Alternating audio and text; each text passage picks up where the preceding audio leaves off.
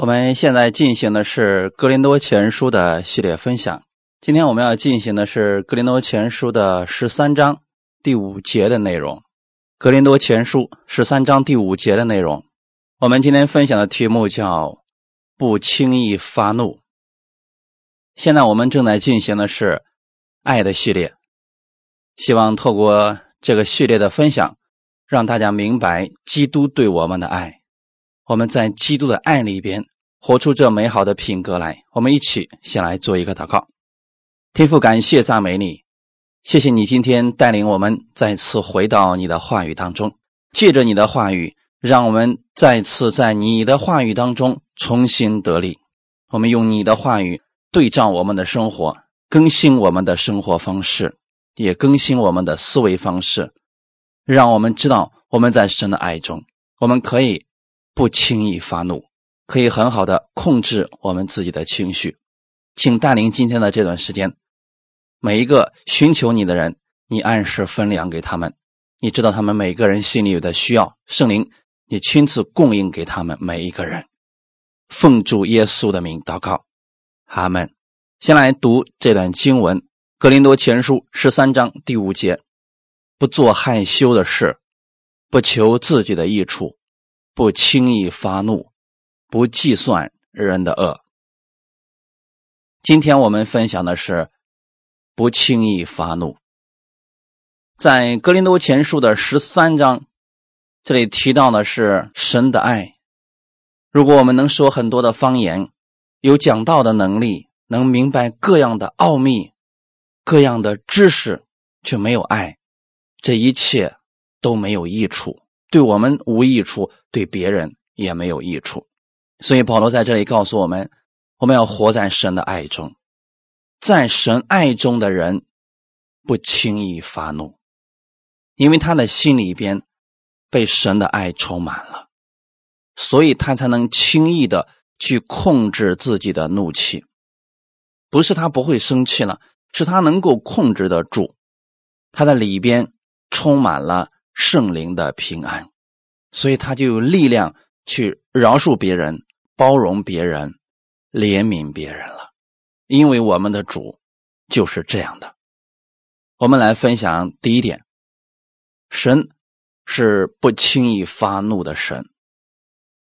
首先，你要相信我们所信的神，他是不轻易发怒的神，他不按我们的过错来对待我们。这句话你的意思是什么呢？如果神按照我们的过错来对待我们，用他的十诫来惩罚我们的话，我们恐怕早已经都灭亡了。但是我们的神透过耶稣来看我们，他透过耶稣在十字架上所成就的救赎之功来看我们，即便你有过错，他不向你发怒。他总给你机会来悔改。如果神是一个常常发怒的神，那我们肯定是活在他面前心惊胆战的。但是今天神告诉你的是，借着耶稣给我们开了一条又新又活的路，我们可以坦然无惧的来到他的面前。先来看一段经文，诗篇一百零三篇八到十二节。诗篇一百零三篇八到十二节：耶和华有怜悯，有恩典，不轻易发怒，且有丰盛的慈爱。他不长久责备，也不永远怀怒。他没有按我们的罪过待我们，也没有照我们的罪孽报应我们。天离地何等的高，他的慈爱向敬畏他的人。也是何等的大，东离西有多远？他叫我们的过犯离我们也有多远？我希望大家能把这段经文背过，常常的去默想。我们的神是这样的一位神，有怜悯，有恩典，不轻易发怒，且有丰盛的慈爱。不是说神不会发怒，是他不轻易发怒。他也不长久责备，我们有错误了，我们自义的时候，他会责备我们，但不是长久的责备，不是一直责备，他也不会永远怀怒。那么神会在什么时候发怒呢？你走错路还自以为是的时候，你明明是偏行己路了，你还觉得自己很正确的时候，神向你发怒，不是恨你，而是希望你能够回头。就像耶稣，他对假冒伪善的文士和法利赛人。指出他们的问题，并且是很严厉的时候，其实不是恨他们，而是希望他们从错误的路上转回。诗篇一百零三篇的第十节说：“他没有按我们的罪过待我们，也没有照我们的罪孽报应我们。他没有按我们的罪过待我们，不代表我们没有罪过。我们有很多的问题，有很多的过失。”有很多的软弱，甚至很多时候我们还自以为是。可是他没有按照我们的罪过待我们，是因为他是一位有怜悯、有恩典、不轻易发怒且有丰盛慈爱的神。不是我们够好，是我们所信的这位主实在太好了。他没有照我们的罪孽报应我们。也不是我们没有罪孽，每一个人都有或多或少的问题而已。但是他没有按照我们的罪孽来报应我们，他却用他的怜悯、恩典、慈爱，一次一次的领我们悔改。他是给我们机会，让我们可以得着他的丰盛。这是我们的主，所以他是一位。不轻易发怒的神。十一节到十二节说：“天离地有何等的高，他的慈爱向敬畏他的人也是何等的大。”神说这些话语的意思是要表明他特别乐意将他的慈爱给我们。那给什么样的人呢？敬畏他的人。你可以在这里理解是敬拜他的人。当我们。举起我们的手向神敬拜的时候，当我们打开我们的心，向他发出赞美敬拜的时候，他的恩典就临到我们身上了。怕的是人闭了自己的心，偏行己路。这个时候，神想要赐福给你，你也不肯接受啊。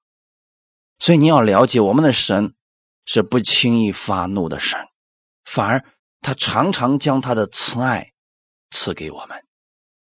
十二节也说了，东离西有多远？他叫我们的过犯离我们也有多远？我们信了主之后，不代表我们没有过犯，但是神有一个方法，他可以让我们的过犯离我们特别的远，就是东离西有多远？怎么样才能做到这一点呢？长久活在神的爱中。每天领受他的怜悯，领受他的恩典，领受他丰盛的慈爱，你就会离过犯越来越远，就像东离西那么远一样。那反过来来讲，当人不认识神的爱，他就会陷入到自我血气之中，遇事的时候啊，特别容易冲动发怒。我们给大家读一段经文，《真言书》十九章，《真言书》十九章的十一节，还有十九节到二十节，这三节经文我们同时来读一下。人有见识就不轻易发怒，宽恕人的过失便是自己的荣耀。暴怒的人必受刑罚，你若救他，必须再救。你要听劝教，受训诲。使你终究有智慧。这两段经文其实是告诉了我们一件事情：当我们有见识的时候，这里的见识是指你对神的认识，你对神智慧的拥有。如果你拥有了神的智慧，你对神的爱认识的多了，你就可以不轻易发怒了。这是很容易做到的事情，但反过来来讲，如果你对神的爱不认识，你对耶稣在十字架上给你所成就的救赎之功不认识，你对神的恩典、怜悯不认识的话，你就很容易活在自我当中，就特别容易发怒。那在此，我也想告诉大家一件事情：你看到一个人一点小事就发怒，其实也说明了一件事情，他能力不足。这个不是贬义词，是让我们正确的认识自己。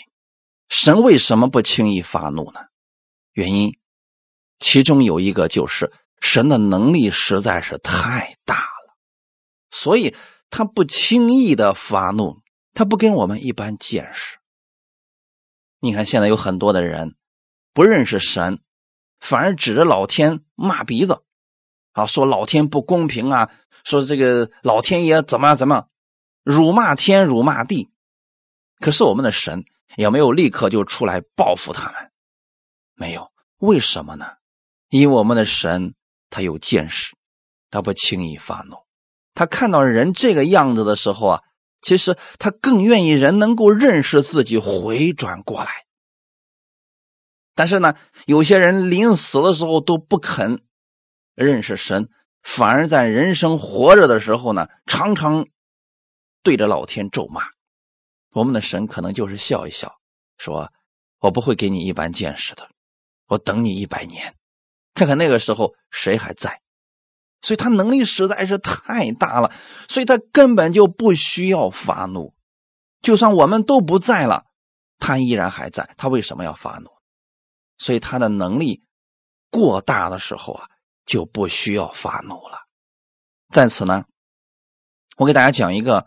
圣经当中的小故事，便于大家理解一下，让你知道，如果你拥有了神的恩典、神的怜悯的时候啊，你就不会轻易的发怒了。当然了，这个人呢是在律法之下的啊，他做事情还是比较极端的。我们呢就当一个小故事啊，看一看就好了，听一听就行。圣经当中有一个人叫以利亚。以利亚这个人能力特别的大，他当年对着亚哈说：“这几年如果我不祷告，天就不会下一滴雨。”然后他就走了，整整三年半的时间，以色列地区一滴雨都没有下呀。这个时候百姓们过得非常的苦，王也知道是先知以利亚搞的鬼，所以呢四处派兵去找以利亚，要把他给抓回来。那这时候呢，伊利亚坐在一座山上，可能正在默想。有一个五十夫长带着五十个人就找到了以利亚，说：“神人呢？你赶紧下来，我的王要见你呢。”你想啊，五十一个人对一个人，这个五十夫长的口气一定不会太好，因为他们都知道是以利亚把他们害成这个样子，所以现在要把他给弄回去。当时呢。以利亚说了一些话：“我若是神人，愿耶和华从天上降下火来，烧灭你和你那五十个人。”那弟兄姊妹，你们想想看，当时的五十夫长可能说话非常的冲动，非常的有怒气存在其中，那讲话不好听。但是以利亚并没有生气，以利亚以利亚并没有跟他对骂，以利亚轻松的说出了一些神的话语。那五十一个人就被从天上而来的火给烧灭了，如此两次都是一样。那透过这样的一段经文，我是想告诉大家：如果一个人能力足够大的时候，无论他面对什么样的人，怎么对待他，他都不会生气。恰恰是那个半瓶子晃荡的人。没有能力的人特别在意自己的自尊，啊，自己的荣耀。别人说他一句，心里就特别的难受，就能够发怒。其实啊，他是不认识自己。真正我们应该认识的是神眼中的我们。世人对你的评价，特别是错误的评价，根本无需在意。他们说的话又不会成就你，干嘛非得？用发怒来回应他们呢？特别是当别人诬陷你、定罪你、辱骂你的时候，他特别期待的是你有强烈的反应。说你一句话，你能够生气一个月，甚至呢半年都睡不着觉，那说明他已经达到他的目的了。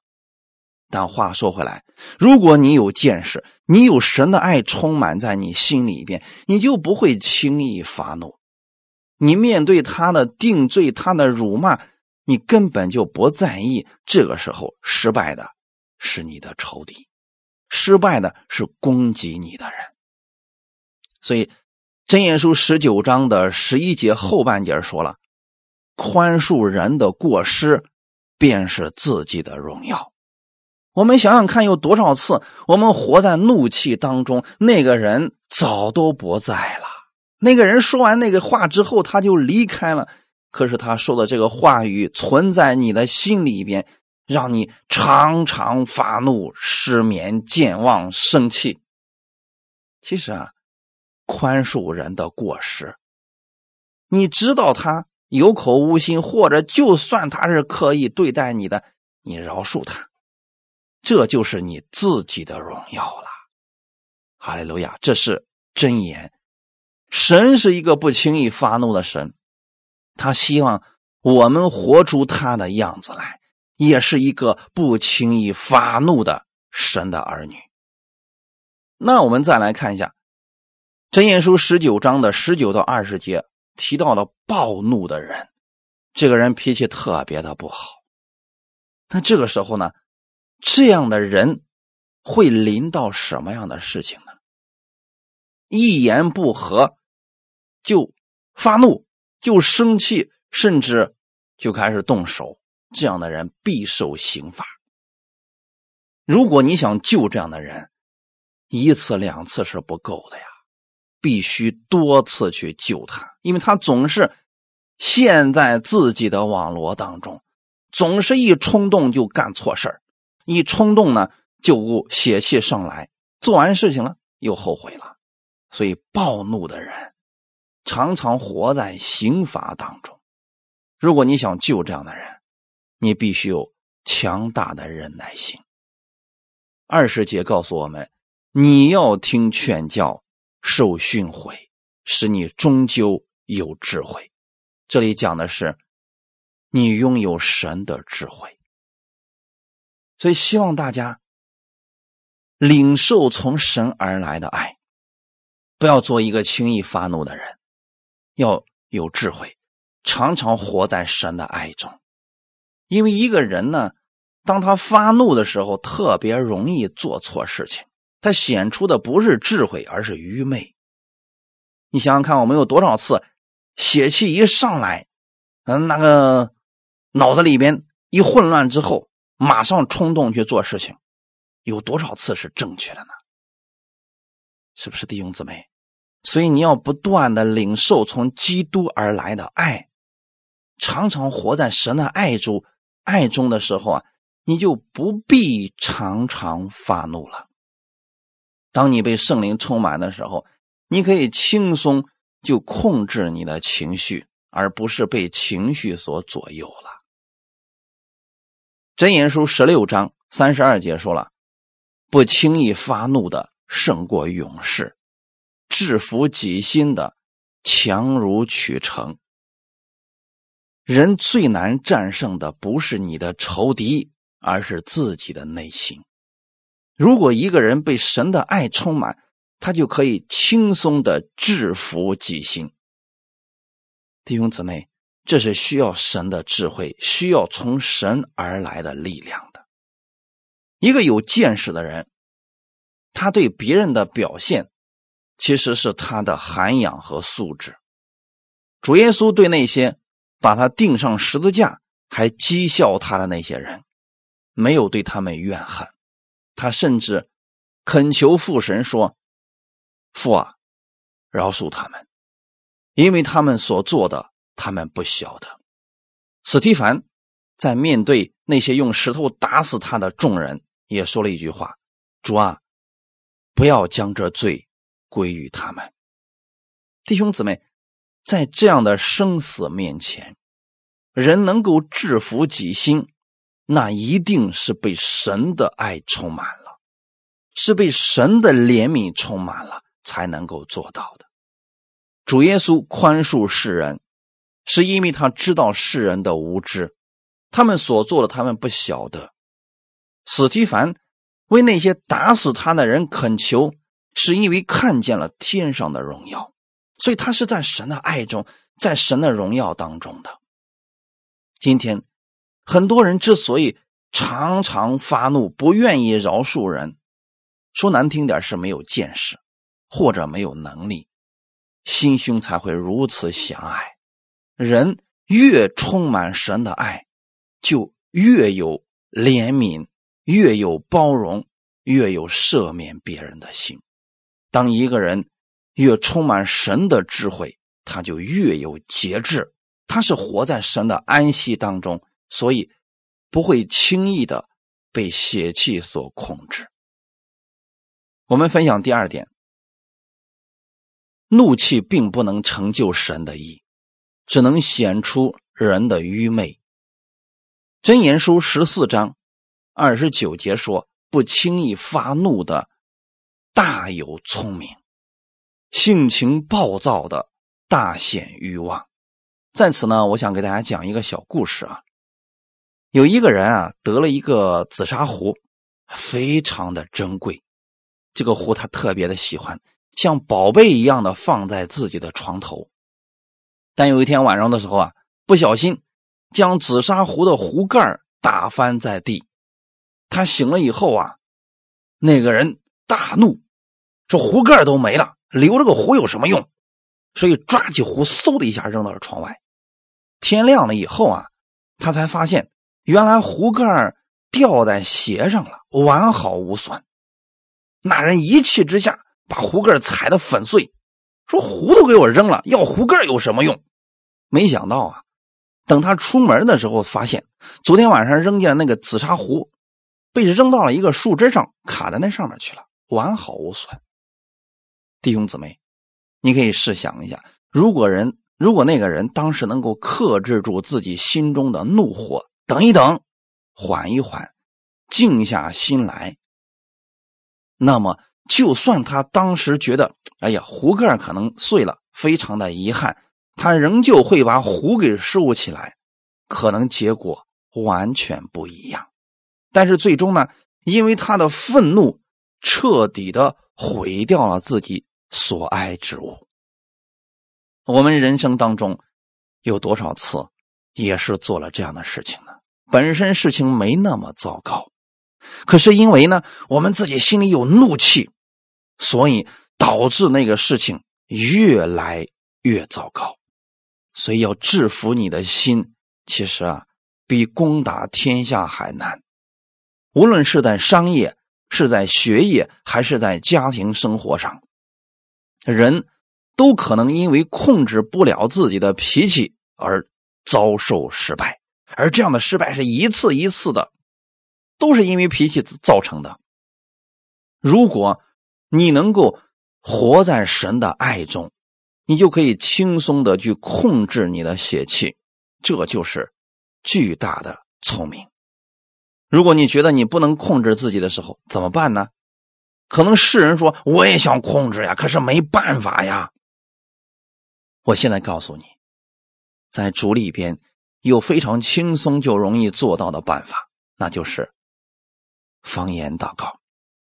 当你没有办法控制你自己的情绪，想发怒的时候，用方言祷告。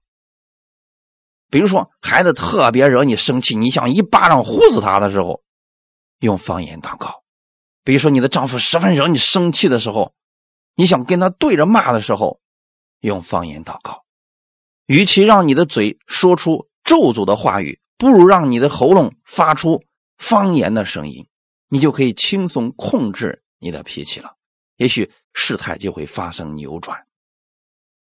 弟兄姊妹，因为一个人经常发怒，就会让他失去控制，可能失去。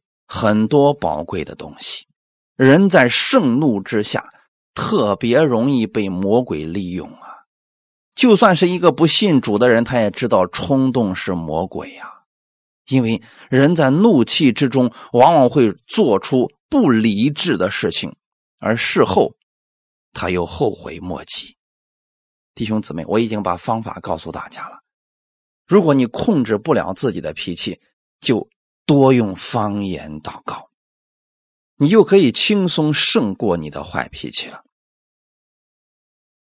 箴言书二十九章二十二节说：“好气的人挑起争端，暴怒的人多多犯罪。”这段话也很有意思啊。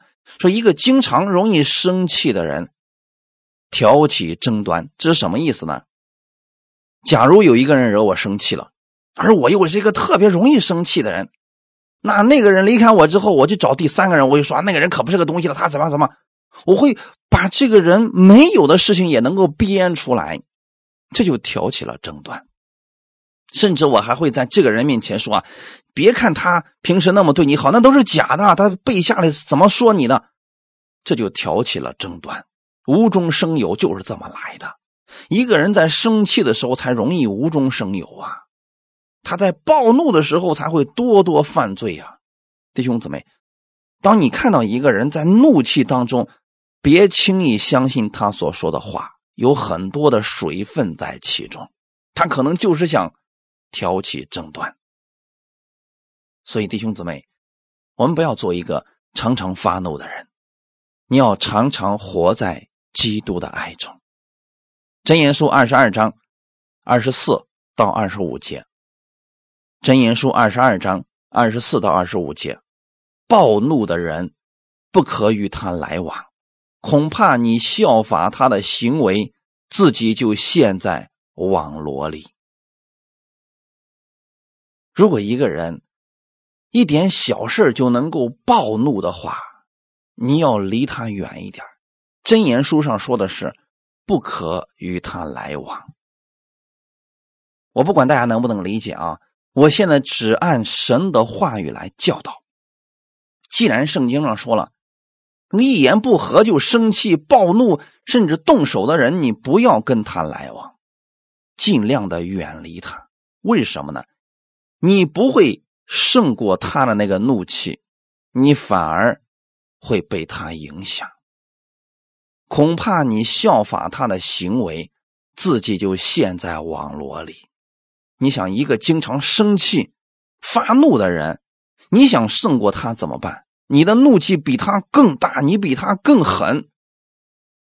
他呢，生气了就伤害别人，你生气了就伤害自己，那他就离你远点了，他就能在你面前服软了。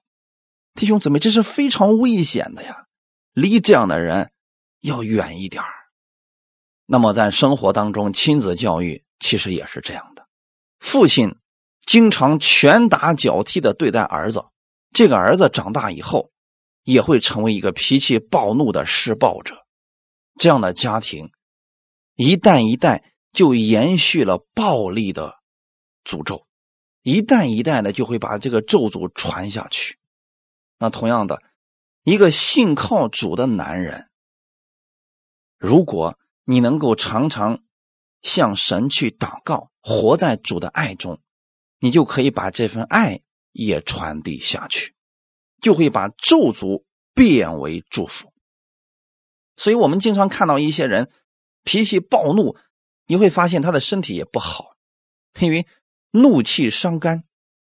这在五行里边其实是非常容易能够理解的事情。肝火太旺的人啊，一般来说脾气都不太好。那反过来也是一样的，他脾气不好就会伤到肝气。也许说啊，这个人其他方面都不错，但是他说了，我就这脾气啊，人无完人嘛，这发点脾气算什么呀？如果他不意识到这是个问题，那么他很难改变。其实呢，这样的人。只不过是给自己常常发脾气找了一个合理的借口而已。我们要意识到这不是好事儿，对己对他人都没有益处呀。所以啊，如果你是个经常发怒的人，我建议你用方言祷告，你常常去默想基督的爱，这对你自己的身体以及对你以后的生活都是极大的帮助。当然了，如果说你不认为这是个问题，那么我也帮不了你了。除非你有一天你意识到不行，这个不太好，我要寻求神帮助我改掉这个，那么神就可以帮助你了。弟兄姊妹，今天我是要告诉大家，发怒不是好事情。神的话语告诉我们了，其实呢，发怒是缺乏爱的表现。原文当中的意思是，爱是不轻易发怒的。当一个人活在爱中的时候，他就不会轻易发怒了，因为人在爱中，他表现出来的是温柔，是节制，对吗？所以弟兄姊妹，今天你若意识到这是个问题，那么就多多的领受从基督而来的爱吧。因为我们发怒的时候，根本不会顾及别人的感受，只顾着自己痛快了。所以保罗说了：“如果你被基督的爱充满了，你就不会轻易的发怒了，因为你常常会顾及到别人的感受。爱是付出，是包容，是为了别人得益处。而你在基督的爱里的时候，你也不会轻易发怒了。”可能有人说了，那你的意思是，我们连生气的权利都没有了吗？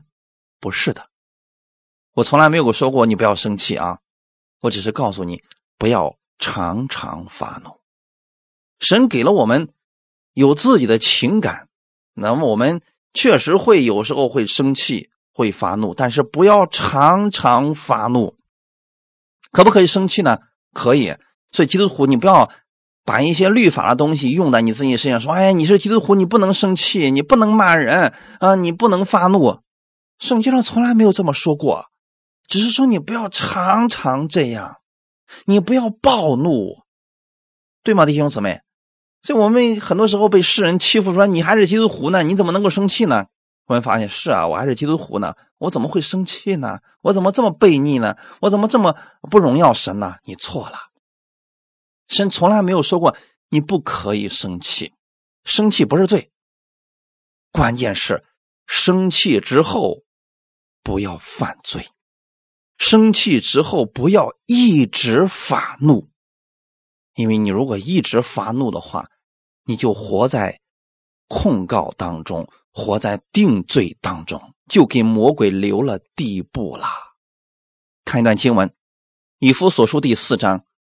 二十一到二十七节，如果你们听过他的道，领了他的教，学了他的真理，就要脱去你们从前行为上的旧人。这旧人是因私欲的迷惑渐渐变坏的，又要将你们的心智改换一新，并且穿上新人。这新人是照着神的形象造的，有真理的仁义和圣洁，所以。你们要弃绝谎言，个人与邻舍说实话，因为我们是互相为肢体。生气却不要犯罪，不可含怒到日落，也不可给魔鬼留地步。阿门。这段经文其实是说的非常的清楚。如果今天你们领受了基督的教训，你学了他的真理。你就要学像主耶稣，不要像过去的我们一样。过去我们总是要讲谁对谁错，别人这么对待我，这么诬陷我，凭什么不能生气？明明是别人的错，我为什么要饶恕他？这是过去行为上的罪人，罪人的特点，这是过去行为上救人活出来的样子。这个救人是因为私欲的迷惑渐渐变坏的，就是他是以自我为中心，说别人侵犯了我的利益啊，别人侵犯了我的尊严，他凭什么那么说我呀？他特别在意自己的尊严。前面的时候我也给大家讲过了啊，如果你的能力够大，你里边被基督的爱充满的时候，你已经不在乎别人如何对待你了。因为呢，说简单点啊，今天生气到底是什么意思呢？生气实际上是拿别人的错误在惩罚自己。我不知道这样讲你们能不能理解呢？如果你发现别人是冤枉你，故意让你生气，那你千万不要上当。如果你生气了，那是不是拿着别人的错误在惩罚你呢？那如果别人说的是正确的，你更不能生气了。那你需要做的是改掉自己的坏毛病。那你干嘛要生气呢？所以无论别人怎么对待你，你都不必生气，以至于暴怒，完全没有必要啊，对不对？对不对，弟兄姊妹？这段经文里面告诉我们：你们今天要把你们的心智。改换一新，那就是用新人的思维，用新人的样式来生活。你是穿上新人的，这个新人是披着基督的衣袍啊，那是有神的形象，有真理的仁义和圣洁。简单来讲啊，那就是你要像耶稣一样活在这个世界上。有人说了，可是明明别人是冤枉我的，他让我生气，我为什么要饶恕他呢？简单来讲，饶恕别人不是释放别人，是释放你自己。耶稣里边没有恨，没有苦毒和抱怨，它里边一直都是自由的，它里边一直都是充满神的爱的。所以我也希望大家活在自由当中，不要活在捆绑当中，要活在基督的爱里边。那么，你穿上了基督，就让基督的真理充满你，让基督的教导充满你。你说我做不到，我刚才告诉大家了，用方言祷告，常常去默想基督的爱，这就是圣洁的生活。二十五到二十七节说：“那过去的我们是活在谎言当中啊！我们明明知道别人说我们是错的，我们还是接受了，我们还是生气了。你要弃绝谎言，个人与邻舍说实话，我们是互为肢体的。别人招惹你了，别人让你生气了，可以，但是不要因为生气而犯罪，那就是不要跟他对骂，不要被苦毒充满你的心。”你可不可以生气呢？我再一次强调一下，可以，但是呢，不可含怒到日落。这句话语的意思是什么呢？根据当时以色列百姓的计时方法，他们计时的方法是到下午六点左右就应该到第二天了。他们是在窗户的外面绑一条白绳子，如果从窗户里边往外看看不见这根白绳的时候。就已经到了第二天了。创世纪里边，神的计时方法是有晚上，有早晨，这是第二日。他们的计时方法是从下午日落了以后就进入第二天，然后，哎，就接着往前计时了。我们是从呃晚上开始计时，还是从十二点开始计时，还是不太一样的。那今天神告诉我们。不可含怒到日落的意思，其实就是告诉我们，不要将你的生气带到第二天。可不可以生气呢？可以，但是啊，当天生气就可以了，不要带入第二天。你要知道，新的一天那有新的恩典，有神新的供应。既然是新的一天，我们就要以新的来看事。用喜乐的心，用期待的心，期待神恩典的心，开始新的一天。如果你不知道这个神的爱，你把生气带到第二天，第二天的一切都被你破坏了。你破坏的不是自己，而不是别人的心情；你破坏的不是别人的恩典，你是破坏掉了自己的祝福呀。所以弟兄姊妹，可以生气，但是不要。用到第二天。可惜的是，好些基督徒不单生到第二天的气，甚至一个月之后、一年之后，他都依然在为那个人说过的一句话而生气，这是非常可惜的事情。所以，弟兄姊妹，不要轻易发怒。神希望你活在他的爱中，而不是活在生气当中，不是活在怒中。一个人常常发怒，这是会出问题的。在此，我给大家讲一点生理方面的知识啊，特别是姊妹们。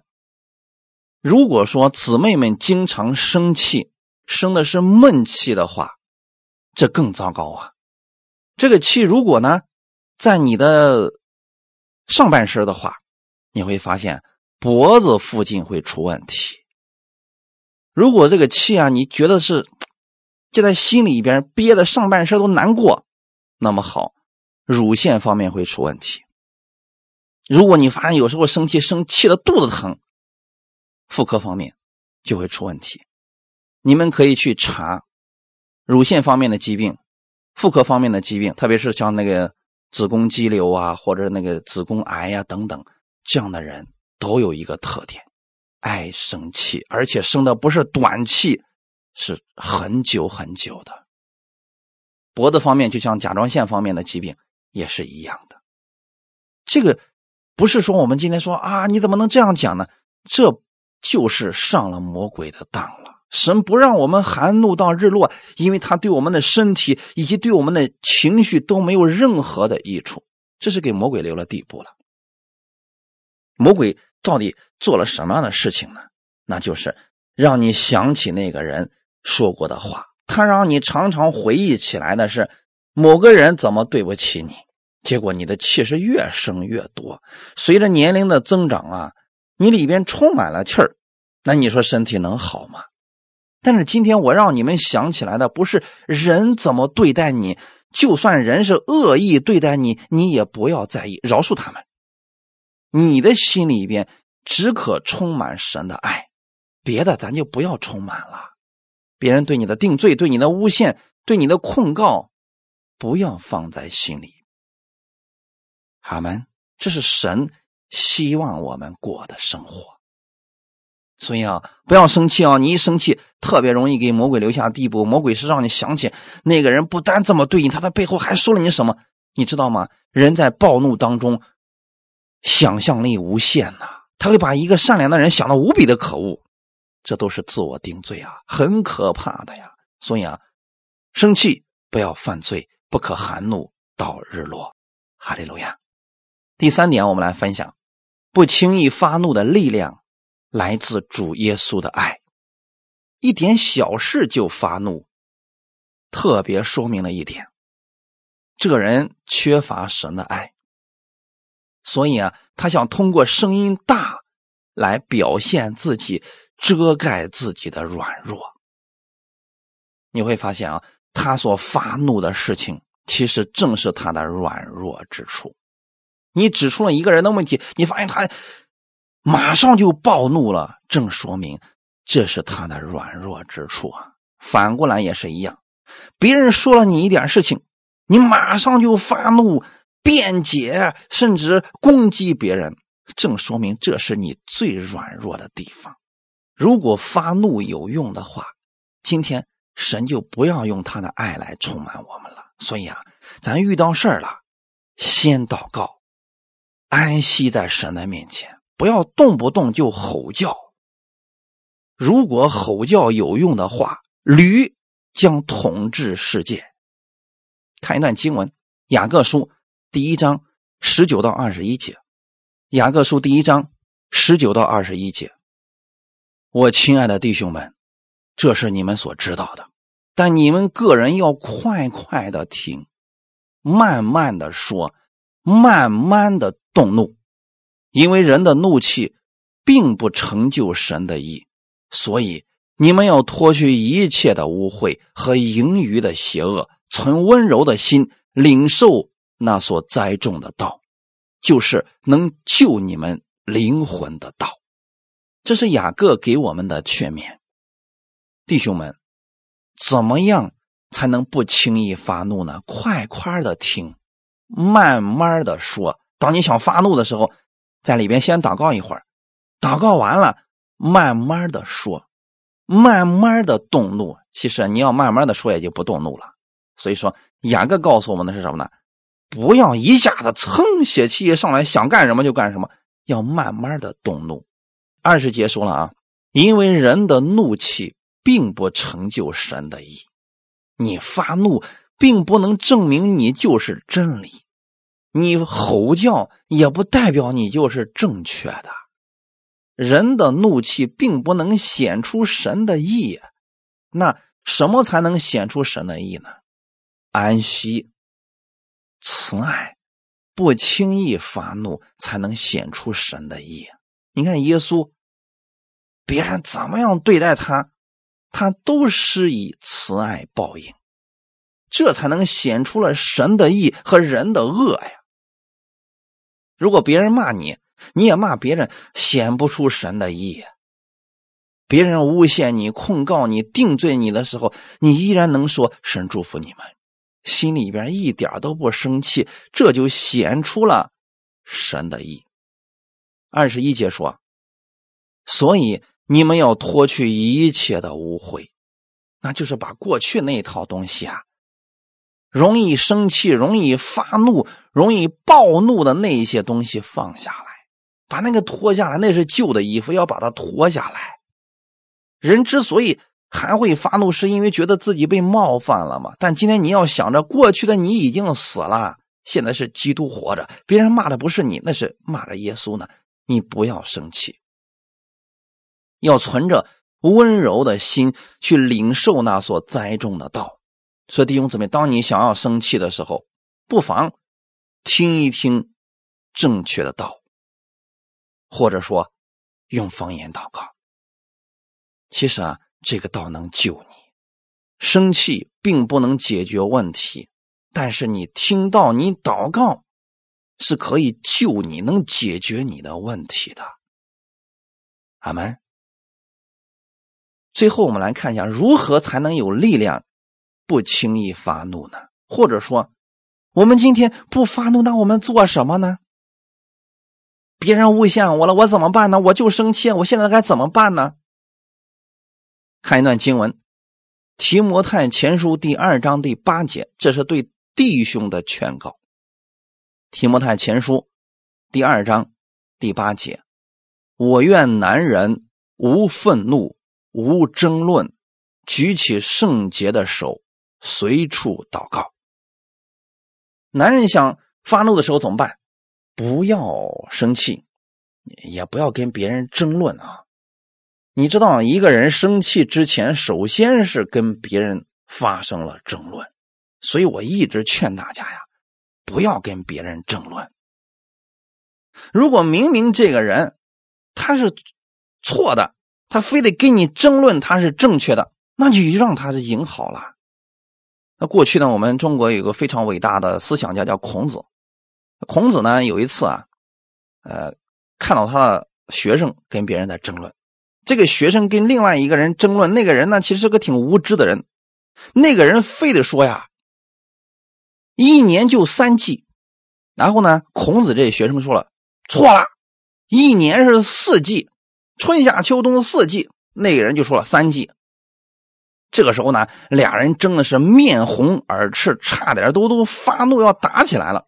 正好啊，孔子就到了这俩人的身边。这学生一看，哎，我老师来了，所以呢，说你等一下，就这个问题，我们来问一下我的老师。所以呢，孔子这学生就当着孔子的面说了：“说老师，你说。”一年有几个季？我说是四季，他说是三季。孔子这时候说了三季。然后呢，那个人啊就乐呵呵的走了。走了之后啊，就剩孔子跟他这个学生了。他的学生就非常的不理解，说：“老师啊，明明一年是四季，你为什么说是三季呢？”这个时候，孔子就说了：“你没看到那个人吗？”他全身都绿了，他只有春夏秋三季，你干嘛非得跟他争论呢？如果他认为是三季，你就说是三季就行了，没有必要为这事儿争论、发怒。所以这是我们的一些智慧所在啊。那我想，神的给我们的智慧远超过这些了。我们不要跟别人争论，更没有必要因为争论而发生愤怒、生气的事儿。如果别人说这就是这个样，你说 OK，那就是这样的，能平息愤怒，这是多好的事儿啊！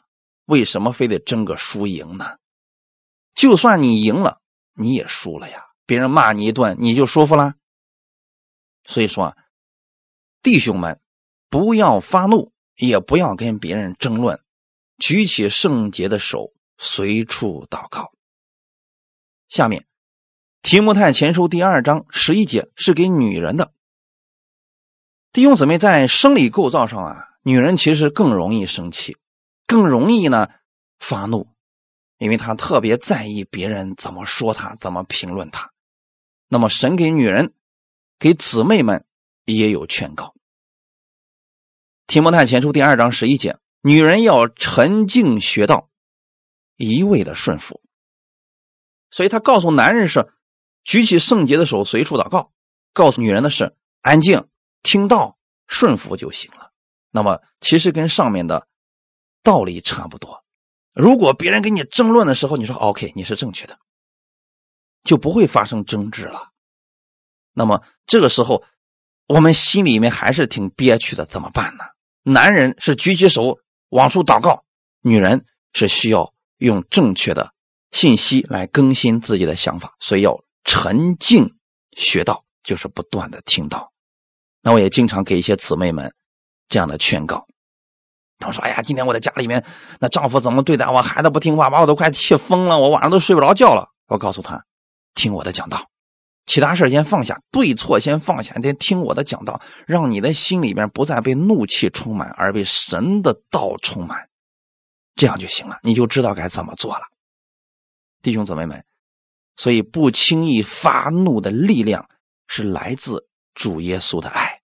你在听到的过程当中，明白了基督怎么看你，明白了耶稣如此的爱你，你就不会在意别人如何错误的评价你了。阿门。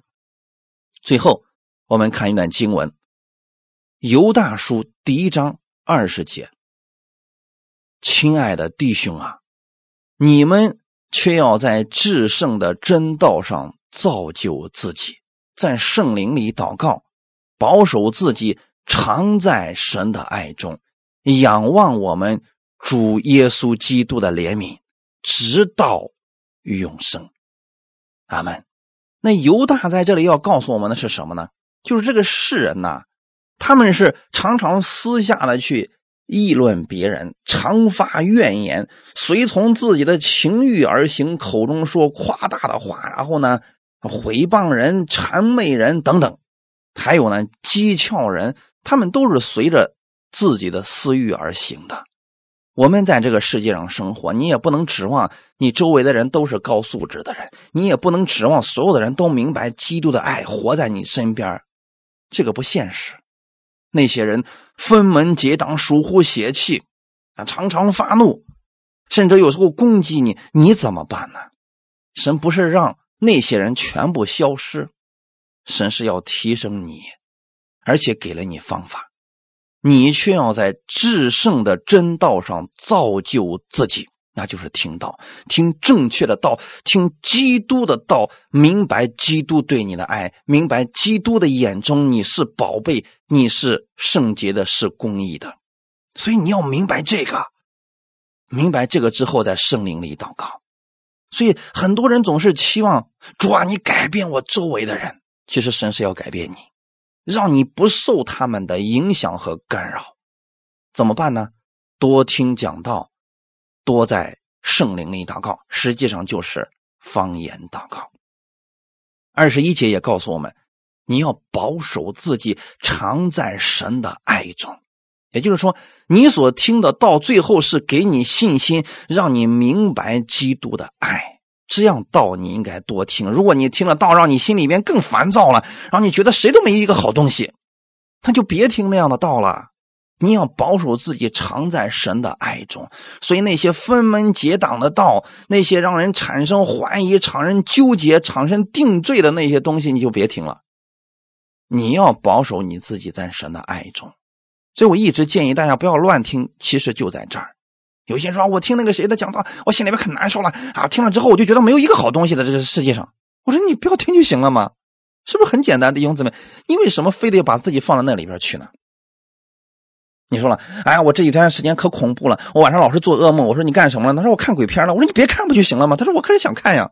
我说好吧，你想看又又又想自己能活在平安当中，这不是很矛盾的事情吗？其实很简单的。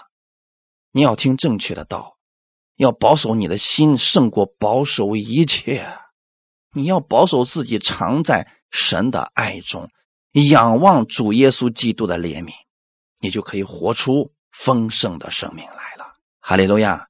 所以这是今天神要告诉我们的：如果你活在神的爱中，被神的爱充满了，你就不轻易发怒了。你不轻易发怒，是因为你里边被神的爱充满了，你里边充满了怜悯，充满了慈爱，充满了神的恩典。你一直都活在神的爱中，你完全不愿意去发怒，不愿意离开基督的这份爱，所以这就是不轻易发怒的秘诀。常常保守你的心，别乱听，别乱领受，你就不会轻易发怒了。感谢赞美主，愿我们弟兄姊妹常常活在神的爱中，被基督的爱充满。感谢赞美主，我们一起来祷告。天父，感谢赞美你，谢谢你今天借着这样的话语来保守我们每一个弟兄姊妹。我们所信的神是不轻易发怒的神，他不按我们的过错对待我们，常常给我们机会悔改。虽然有很多时候我们埋怨神不公平，我们甚至咒诅神。但我们的神仍然没有跟我们一般见识，因为他是充满慈爱的神。主，今天你把这份慈爱、这份怜悯、这份恩典充满在我们听到的人心里边，让我们被这样的恩典充满，我们也就不会发怒了。我们可以生气，但我们不会让他不会让他进入第二天，因为新的一天有神丰盛的恩典，有神新的祝福。我愿意活在你的爱中。请让你的爱充满我，请赐给我一颗心，让我不受周围这些人的干扰，让我仰望耶稣基督的恩典。感谢赞美你，你丰盛的恩典充满在我心里，我也是别人祝福的管道。一切荣耀都归给你，奉主耶稣的名祷告，阿门。